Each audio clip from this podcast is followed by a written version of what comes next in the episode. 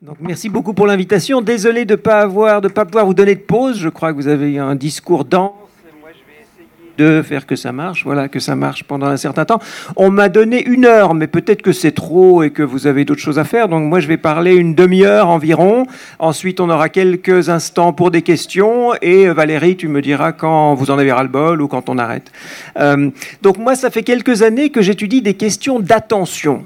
On va parler d'économie de l'attention, d'écologie de l'attention. On parle souvent de crise attentionnelle. On est tous sursollicités dans notre attention. Les jeunes sont distraits, euh, les enseignants à l'école ne peuvent pas attirer leur attention, etc. Donc ce mot d'attention, peut-être que vous l'avez vu euh, circuler, peut-être que ça vous angoisse vous-même, peut-être que ça vous agace d'aller au restaurant euh, et puis que les gens soient en train de regarder leur téléphone au lieu de vous parler. Donc il y a toute une série de problèmes que je vais prendre d'assez loin. Mais j'aimerais commencer par dire de vous méfier de tous les gens comme moi qui vous parlent d'attention au singulier. Hein, Mélie s'appelle Pour une écologie de l'attention, parce que l'attention au singulier, ça n'existe pas. Euh, l'attention qu'une maman ou un papa a pour son enfant, c'est quelque chose. Quand on conduit une voiture, on est attentif, mais c'est autre chose. Quand on regarde une émission de télévision, c'est encore autre chose. Donc les gens qui vous disent euh, l'attention ceci, l'attention cela, euh, méfiez-vous. Euh, et là, je vais vous proposer d'abord une, euh, une, petite catégorisation des problèmes attentionnels. Et il me semble que ça aide de se dire, bah, tiens, de quoi on parle quand on parle de l'attention au singulier. Donc, se dire, il y a toujours des attentions. Et ensuite, je vais vous parler un petit peu de ce qui permettrait de parler de l'attention au singulier, qui sont des questions d'économie. Et là, je vais m'adresser à vous en tant que, voilà, que vous regardez des téléphones, que vous regardez des écrans, que vous lisez des textes, mais aussi en tant que vous travaillez chez Orange et Orange, voilà, tout ce que vous faites, je ne sais pas exactement ce que vous faites personnellement, mais ça a trait à la communication. La communication par les écrans, par les médias, par les lignes de téléphone, par la fibre, etc., c'est ce qui nourrit notre attention à tous. Moi, la plupart des choses que je peux voir, lire, écouter, ça passe par vous, en gros, ça passe par Orange. Donc vous êtes un petit peu à deux niveaux, à la fois des gens dont l'attention est sollicitée et des gens quand même qui travaillaient dans ce qui structure mon attention à moi, directement ou pas directement. Donc, quatre niveaux. Il y a tout en haut, je dirais, l'attention collective. L'attention collective, c'est quoi? C'est peut-être que vous avez vu la semaine dernière, vous avez peut-être entendu parler de Grenoble et de Burkini. Ouais. Bon, moi, ça me pose des questions est-ce que la semaine dernière, il n'y avait pas des choses plus importantes sur la planète que le fait que trois ou quatre femmes aillent dans une piscine avec un burkini? Bon, moi, franchement, ça ne m'empêche pas trop de dormir, euh, et je me dis qu'il y avait peut-être d'autres choses plus importantes. Euh, ou pas mais en tout cas, c'est un problème. Et c'est un problème d'attention collective parce que c'est des médias, des télévisions, des journaux, des réseaux sociaux qui nous, orientent notre attention collective à tous de se dire qu'est-ce qui s'est passé dans une piscine de Grenoble la semaine dernière. Attention collective. Deuxième niveau, l'attention organisationnelle. Vous êtes un syndicat, vous travaillez dans une entreprise qui s'appelle Orange. Qu'est-ce que c'est qu'une entreprise? C'est une organisation de votre attention quand vous arrivez au bureau le matin à 9h ou 8h, vous devez faire un certain nombre de choses. Vous avez une certaine liberté, j'imagine, pour faire ceci ou cela. Mais qu'est-ce que c'est qu'une organisation professionnelle? Eh ben, c'est de dire, ben, vous, vous allez faire attention à ça à telle heure, et puis vous ça, puis on va faire une réunion où ensemble on va être attentif à tel ou tel problème. Donc, deuxième couche, l'attention organisationnelle au travail. Troisième couche, c'est ce qui se passe ici. Euh, on est en présence. Alors nous, on est vraiment en présence parce que je vois, vous voyez mon corps, je vois vos corps, et les corps, c'est surtout les visages. Donc les visages, c'est très très important. Tout ce qui peut passer. Là, je vois quelqu'un qui sourit, je vois quelqu'un qui me regarde, je vois quelqu'un qui est un peu fatigué. Euh, donc, hein, il y a plein de choses qui passent comme ça. Il y a des gens en dessous ou en dessus, je ne sais pas où ils sont, l'autre salle. En dessous, là, je les vois pas. Donc peut-être qu'ils sont tous en train de ronfler, peut-être qu'ils regardent tous leur téléphone portable. Vous, vous dites c'est pas sympa parce que ça. Donc, donc je sais pas. Donc ici, on est en ce qui s'appelle l'attention conjointe. À savoir que vous faites attention à moi, moi je fais attention à vous, et tout se passe dans une boucle. De nouveau, si tout d'un coup vous, vous sortez tous vos, vos, écrans à faire autre chose, je vais me sentir un peu crétin à continuer à parler. Donc ce que je dis, c'est fonction de l'attention que vous me donnez. Attention conjointe, c'est ce qui se passe dans les spectacles, spectacles vivants, c'est ce qui se passe à l'école, c'est très important à l'école, de l'attention conjointe. Et puis en toute dernière couche en bas, il y a l'attention individuelle. Moi, quand je lis un livre, vous, quand vous regardez un écran, Là, c'est effectivement une personne et en général un médium, ça peut être un médium imprimé, un médium euh, phonique ou autre, euh, et ça c'est l'attention individuelle. Sauf que le problème, c'est que la plupart du temps, quand on parle de crise attentionnelle, on parle beaucoup de l'attention individuelle et on ne parle pas assez de ses étages supérieurs. Donc, il y a des attentions qualitativement différentes, structurellement différentes, d'échelles différentes, première chose. Euh, Deuxième chose, si on parle de... Alors, je vais faire un petit, un petit moment de parole sur l'économie de l'attention. Peut-être que vous avez entendu ce, ce, syntagme, cette expression économie de l'attention. Il apparaît vers 1995. On en parlait très très peu ou pas du tout avant. Et si vous regardez les, voilà, Google, euh, euh, je ne sais pas, index de la reproduction des mots, tout d'un coup, 1995-96, ça fait comme ça. Qu'est-ce que c'est que l'économie de l'attention? C'est de dire que notre attention, c'est alors une ressource qui se vend et qui s'achète. soit ça vous semble complètement banal, soit ça vous semble bizarre, je ne sais pas, donc je vais essayer d'en dire deux mots pour que ceux pour qui ça semble bizarre, ça, ça veuille dire quelque chose, et puis j'espère que les autres ne vont pas trop s'ennuyer. Ça veut dire quoi? Que notre attention s'achète ou se vend. Là, il y a quelqu'un, un philosophe allemand qui s'appelait Georg Frank dans les années déjà 80, qui a dit ce que je vous ai dit les attentions sont infiniment diverses. On va pouvoir parler d'économie de l'attention au singulier à partir du moment où on a une mesure homogénéisante de l'attention. C'est quoi une mesure homogénéisante de l'attention? À l'époque où il écrivait, ça pouvait être quelque chose comme euh, l'audimat. L'audimat, ça nous dit que où que vous soyez plus ou moins en France, vous avez votre télévision qui fonctionne sur telle chaîne, donc on sait que ce soir TF1 a fait ceci. En fait, c'est des attentions différentes, parce que peut-être qu'il y a une télévision qui fonctionne et puis que quelqu'un écoute ce qui se passe en cuisinant, peut-être que quelqu'un d'autre est fasciné par le programme, c'est des qualités différentes. Mais. Aujourd'hui, il y a une mesure homogénéisatrice de notre attention. Entre autres, la dominante, c'est Google.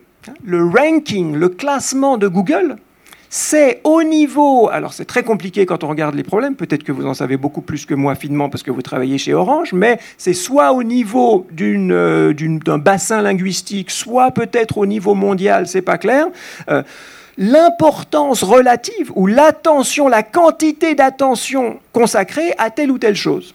Si vous mettez, il y a une dame, je crois, qui s'appelle Kim Kardashian, on m'a dit. Moi, je ne l'ai jamais rencontrée, puis je crois que je l'ai rarement vue, mais apparemment, il y a beaucoup de jeunes gens, et vous êtes tous des jeunes gens, euh, qui connaissent Kim Kardashian.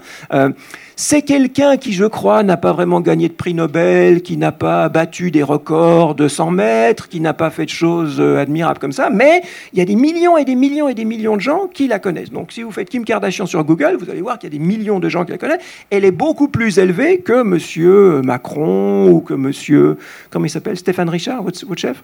Stéphane Richard, Stéphane Richard, je m'excuse, c'est rien du tout comparé à Kim Kardashian.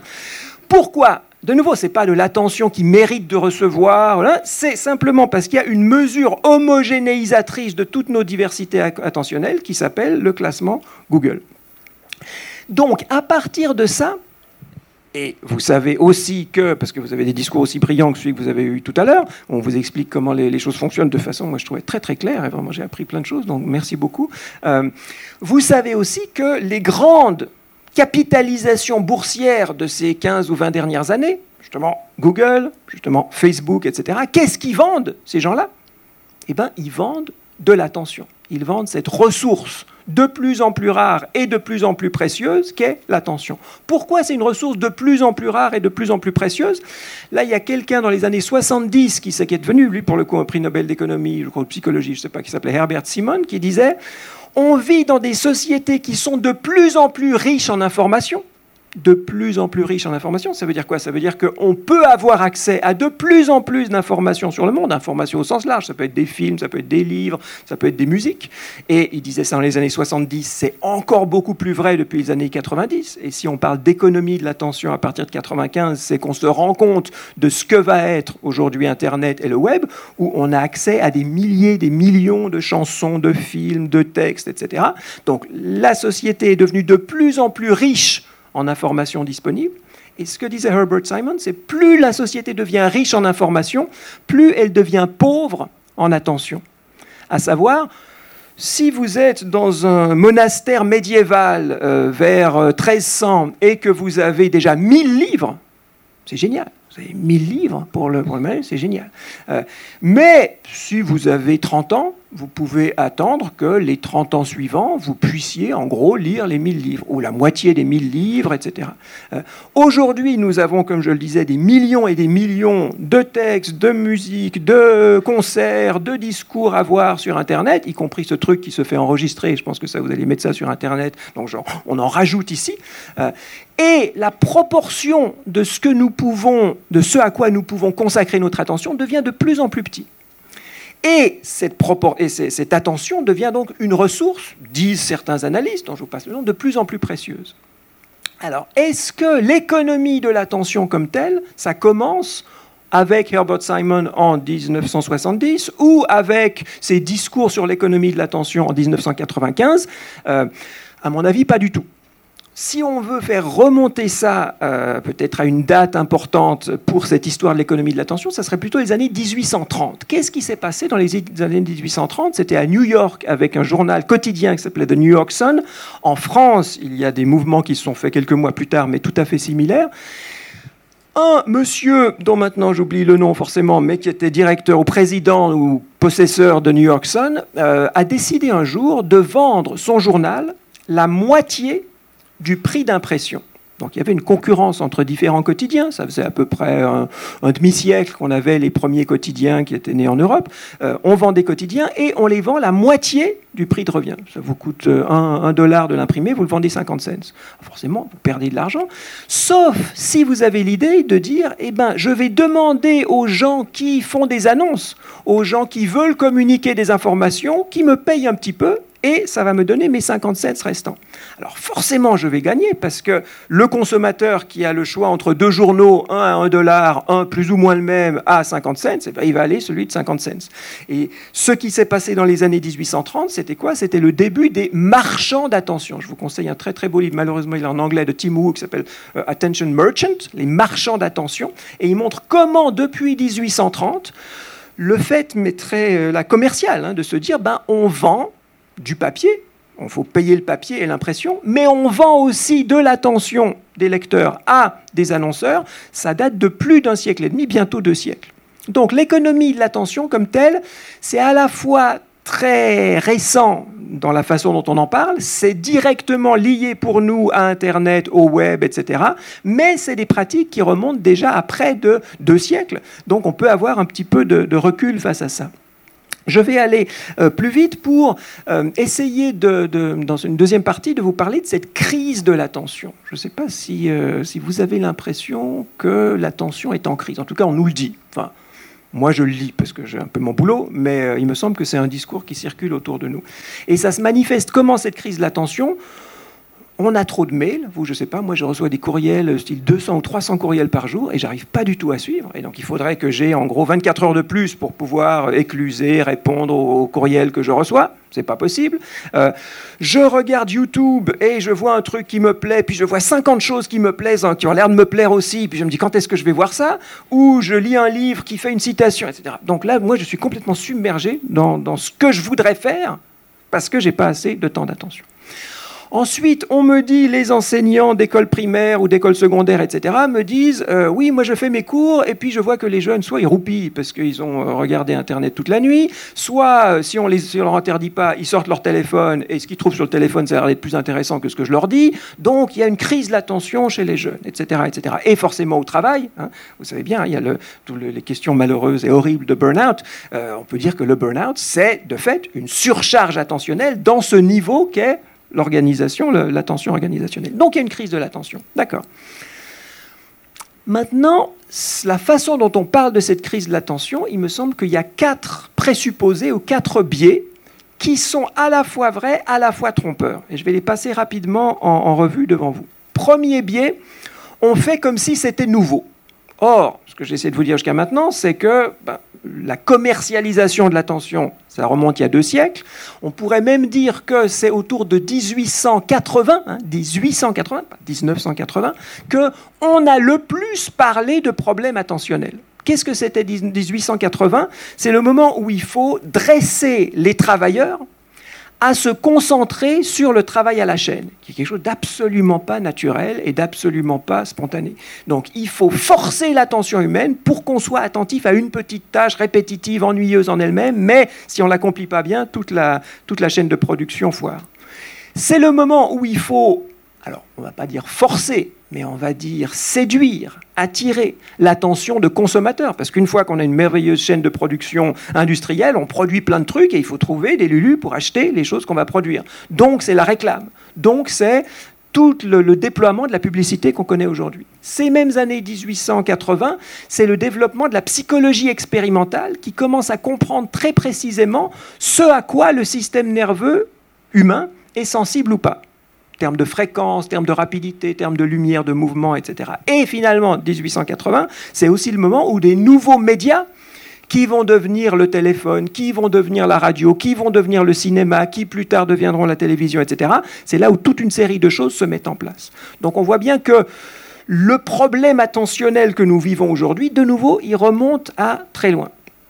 Deuxième biais donc ce n'est pas, absolument nouveau. Il y a quelque chose de nouveau, j'essaierai de vous le dire tout à l'heure, mais en soi, qu'on soit surchargé attentionnellement, ce n'est pas nouveau. Deuxième biais, on dit souvent, c'est la technologie. C'est nos téléphones portables. Hein. D'où à l'école, hein, on interdit les téléphones portables, comme si c'était la technologie comme telle qui faisait problème la technologie, vous la connaissez mieux que moi, vous travaillez là-dedans, dans les questions de téléphone, de communication et autres. Moi, j'ai envie de dire, c'est pas la technologie comme telle qui est notre problème principal, c'est les pressions sociales qui s'exercent sur des corps humains qui euh, communiquent avec ces, ces technologies-là. Et donc, pour moi, on a beaucoup plus un problème avec, disons, pour aller en gros, le capitalisme néolibéral, qui nous pousse euh, à une compétition généralisée qui fait que si on ne fait pas le boulot aussi rapidement que possible, eh ben, il y a quelqu'un d'autre qui va le faire à notre place, que si on ne saisit pas cette opportunité, eh ben, on va être relégué, etc. Et que c'est plutôt ces pressions sociales attribuables, à mon avis, au capitalisme néolibéral que les téléphones portables eux-mêmes qui sont responsables. Là, si vous voulez, j'ai des exemples, mais je ne vais pas développer ça maintenant. Troisième, euh, troisième problème ou troisième décalage face à cette crise attentionnelle, on la pose habituellement en termes, de, en termes individualistes. C'est les enfants ou cet enfant-là qui est distrait lorsque l'enseignant parle. Et vous savez qu'une des grandes, des grandes transformations des dernières années, en particulier aux États-Unis, mais aussi dans des pays comme le Brésil, ça n'a pas encore vraiment commencé en France, mais ça pourrait commencer, et je vous conseille d'être très vigilant face à ça. Une des grandes transformations, c'est la consommation de produits comme la ritaline, qui sont des produits pharmaceutiques euh, qui aide, moi je ne suis pas du tout un sceptique en disant que c'est que de la poudre aux yeux, c'est effectivement quelque chose qui agit sur votre cerveau pour transformer vos capacités attentionnelles. Donc, ce qui s'appelle TDAH, trouble déficitaire attentionnel ou hyperactivité, euh, ça a, énormément, cru dans les dernières décennies aux États-Unis. Au point que, là il y a un très très beau livre, quelqu'un, un journaliste qui s'appelle Alan Schwartz, qui a fait ADHD Nation, de nouveau malheureusement c'est pas traduit en français mais c'est vraiment euh, important. Qu'est-ce qu'il montre? Il montre que les psychiatres qui prennent le temps de faire des études un peu sérieuses arrivent avec un chiffre de à peu près 3% d'une population par exemple au sud des États-Unis, euh, qui ont effectivement ce qu'on peut identifier comme des troubles pour lesquels quelque chose comme la ritaline peut aider. Très bien. Mais que dans ces mêmes États du sud des États-Unis, souvent, on a 30%, hein, pas 3%, mais 30% des, étudiants, des élèves qui sont mis sous ritaline parce qu'on leur fait un petit test un petit peu vite fait. On dit vous, vous avez un problème, vous restez pas en place, vous êtes un peu, vous bougez trop, vous dites des choses qui nous plaisent pas, etc. On vous fait un petit test, on vous décrète euh, de troubles d'attention et on vous met sur Ritaline, qui de nouveau peut tout à fait aider des gens à se sortir de problèmes. Je suis pas du tout pour dire qu'il faut l'interdire ou que c'est quelque chose de démoniaque en soi, mais la façon dont on l'utilise, ça individualise complètement le problème. Ce n'est pas le problème de la taille des classes, ce n'est pas le problème du sous-financement des écoles, c'est le problème de l'enfant qui ne reste pas en place et on lui, met de la ritaline. Donc, troisième, troisième biais. Quatrième biais, qu'est-ce que c'est que ce qu'on oppose d'habitude à l'attention? Hein, D'habitude, on dit soit vous êtes attentif, soit vous êtes distrait. Dissipé, c'est bien, dissipé, oui. Mais distrait, ça me plaît aussi. C'est quoi être distrait? Quelqu'un peut me définir ce que c'est que la distraction Ouais. Alors là, vous, êtes trois miles en avance de moi, tout à fait. Hein. On pourrait dire que la distraction, c'est de la créativité. Quand on est un petit peu plus euh, sur le plancher des vaches, on dit, euh, bah, on ne sait pas ce qu'on dit, mais d'habitude on dit, c'est justement ne pas être attentif. Bon, sauf que, de nouveau, l'élève dans ma classe qui, que je considère comme distrait, soit il est en train de regarder par la fenêtre, de voir les petits oiseaux, ou de penser à sa copine, ou euh, etc. Il pense à autre chose. C'est pas qu'il est, c'est pas qu'il ne pense à rien. Être distrait, c'est pas ne penser à rien. C'est très difficile de ne penser à rien. Il faut vraiment être un bonze euh, avec 30 ans d'expérience et de méditation profonde pour arriver à ne penser à rien. En général, être distrait, c'est penser à autre chose. Penser à autre chose que quoi? Alors, que ce qui se passe, mais il se passe des choses dans sa tête, il se passe des choses dans la fenêtre. S'il regarde l'oiseau, les, deux pigeons qui se montent sur le dos et qui font la bête à deux dos, il se passe des choses. Mais euh, de ce qu'on attend de lui. Le on, faut mettre un O majuscule pour dire que c'est l'autorité. C'est moi, professeur, moi, enseignant dans la classe, je dis qu'il faut être attentif à ce que je dis, parce que ça, c'est plus important, problème d'autorité. Et on peut très bien, avant d'en arriver à des questions de, de créativité, dire que ce qu'on appelle distraction, c'est être attentif à autre chose que ce que l'autorité veut nous euh, porter comme objet d'attention. Et donc, il y a des collègues à Paris 8 qui parlent de politique de la distraction pour dire c'est effectivement un problème tout à fait politique que de parler de distraction. Ça présuppose une autorité, ça présuppose que certaines choses sont plus légitimes, plus attendues que d'autres pour être des objets d'attention, et qu'il y a une dimension politique là-dedans. Avec la dimension après de créativité, à savoir que très très souvent, qu'est-ce que c'est que les pratiques artistiques. Qu'est-ce que c'est que la créativité? C'est qu'on attend nous qu'on regarde dans cette direction-là, et puis pour des raisons X, on regarde un petit peu ailleurs, et en fait on s'aperçoit qu'ailleurs il y a des choses tout aussi importantes que ce qu'on était censé regarder, et on devient inventeur, on devient créatif, etc. Donc il y a une hygiène de la distraction qui est en général euh, tuée par cette espèce de manichéisme de, euh, du discours attentionnel classique. Alors, est-ce qu'il me reste encore 10 minutes? Ouais, 10 minutes.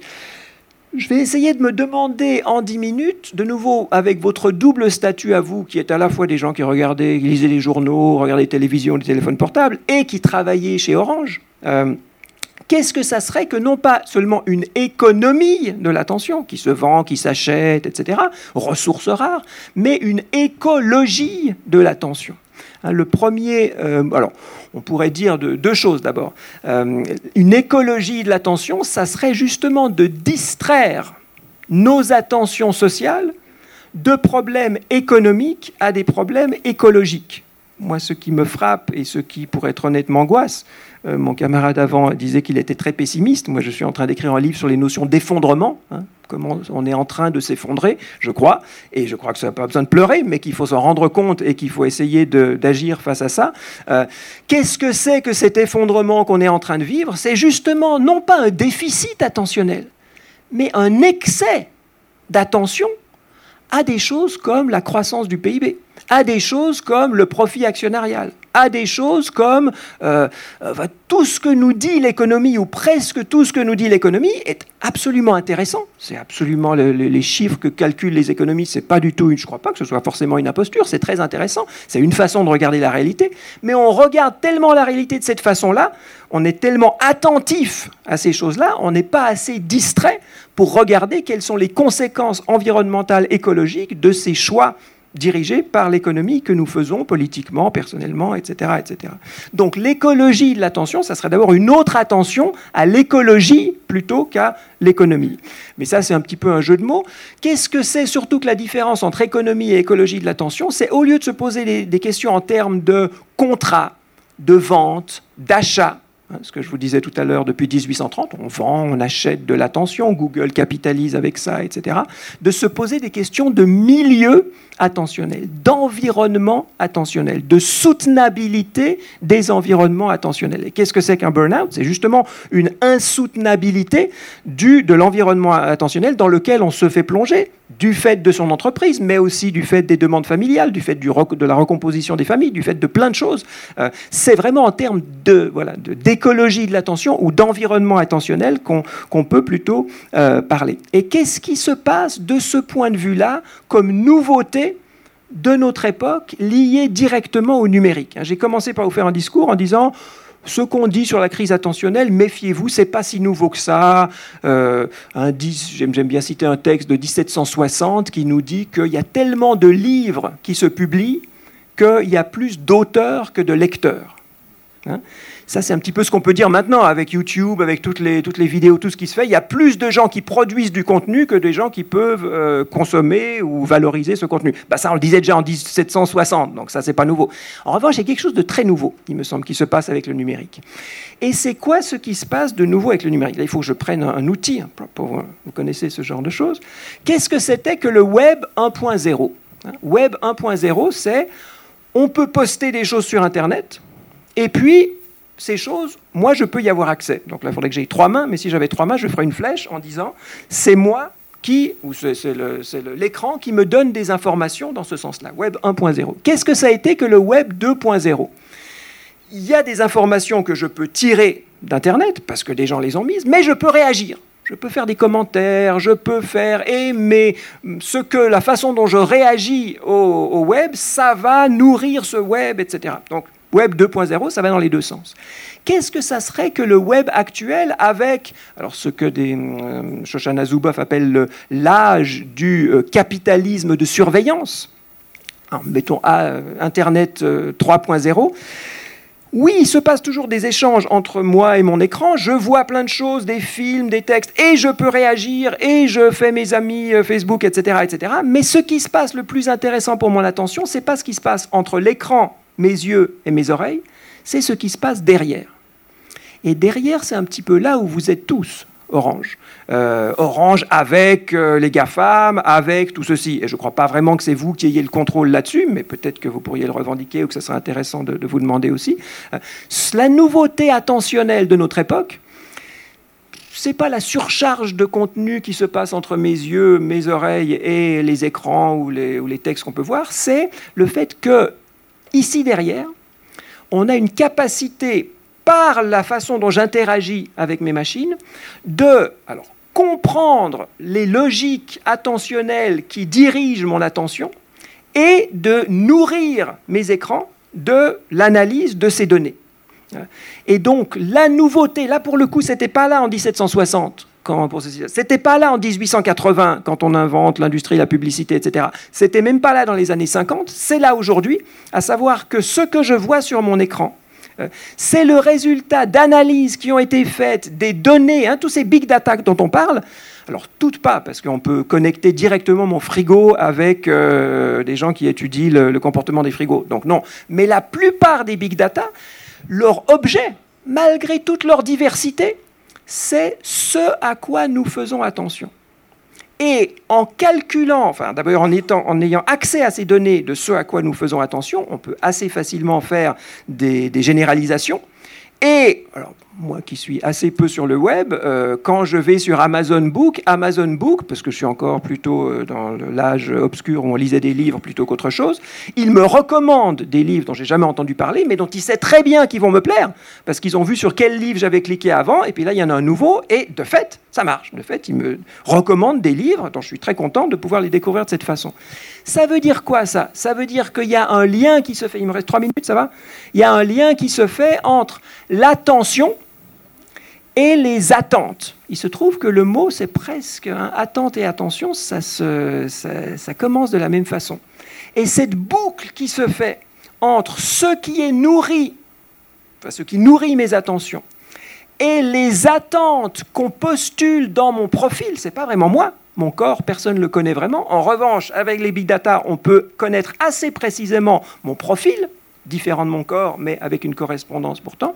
De plus en plus, c'est parce que j'ai fait ces choix-là dans ma navigation sur Amazon que Amazon va me donner, donner à mon attention quelque chose qui se conforme à mon attente. Vous savez que dans le domaine politique, il y a quelqu'un qui s'appelle Ellie Pariser qui a fait tout un livre là-dessus qui s'appelle Les bulles de filtre.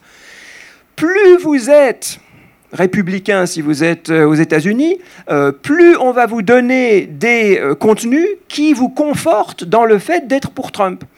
Parce que ce qui vous a intéressé, ça a été ce qu'on a dit sur Trump, soit pour le louer, soit pour dégommer ses adversaires, donc vous avez fait ça, et parce qu'on avait vu que vous avez fait ça quand il y a une nouvelle chose qui va défendre Trump ou qui va attaquer, eh ben ça va vous nourrir, et vous, on devient tous prisonniers de nos attentes.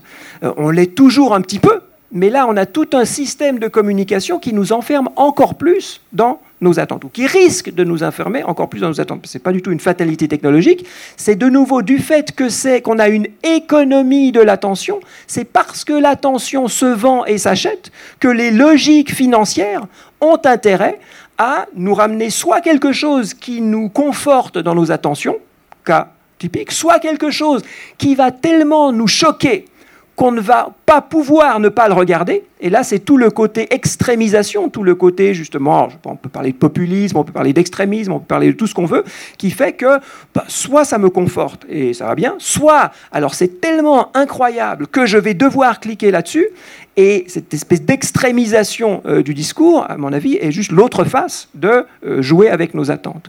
Et donc, une solution qui n'est pas clé en main et qui n'est pas facile, mais ça serait quand même au moins conceptuel. Moi, je suis plutôt dans le concept que dans, le, que dans la, réalisation ou politique ou pratique. C'est de se dire, cette attention dont je vous ai dit qu'elle n'existait pas, parce qu'il y a des milliers d'attentions, de qualités d'attention différentes, il y a des niveaux d'attention différents, et méfiez-vous de tous les gens qui vous parlent d'attention au singulier, n'empêche que se dire que le fait d'être attentif, c'est un bien commun de l'humanité. Que lorsque moi, je suis attentif à certaines choses, on s'en porte tous mieux.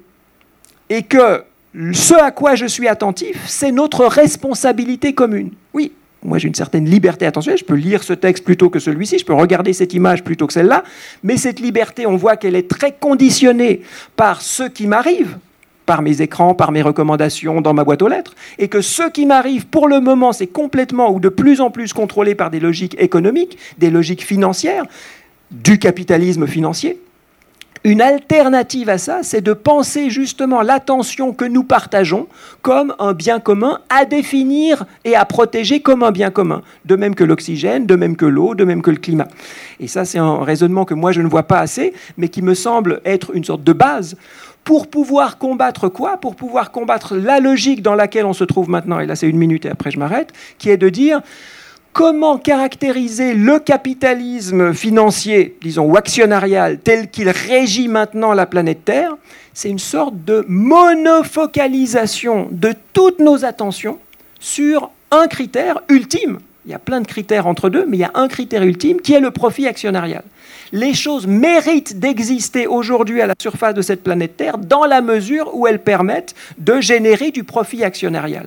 Donc à travers toute la diversité de nos attentions, de même que Google peut classer ceci à travers un classement qui met Kim Kardashian plus haut que M. Stéphane Richard, euh, de même, toute la diversité de nos attentions, elle se trouve orientée, elle se trouve attirée, elle se trouve magnétisée par cet objectif devenu hégémonique de euh, profit actionnarial. Et que là, il me semble qu'il y a vraiment quelque chose qui est dangereux. Ce n'est pas les téléphones portables qui sont dangereux, c'est cette logique-là. Et que euh, réaliser ou prendre acte du fait que votre attention, c'est mon problème aussi, que notre attention est un bien commun et partagé, ça peut être un premier pas pour essayer de reprendre ces problèmes très compliqués sur lesquels je suis passé beaucoup trop vite d'une autre façon. Et je vous remercie pour votre attention.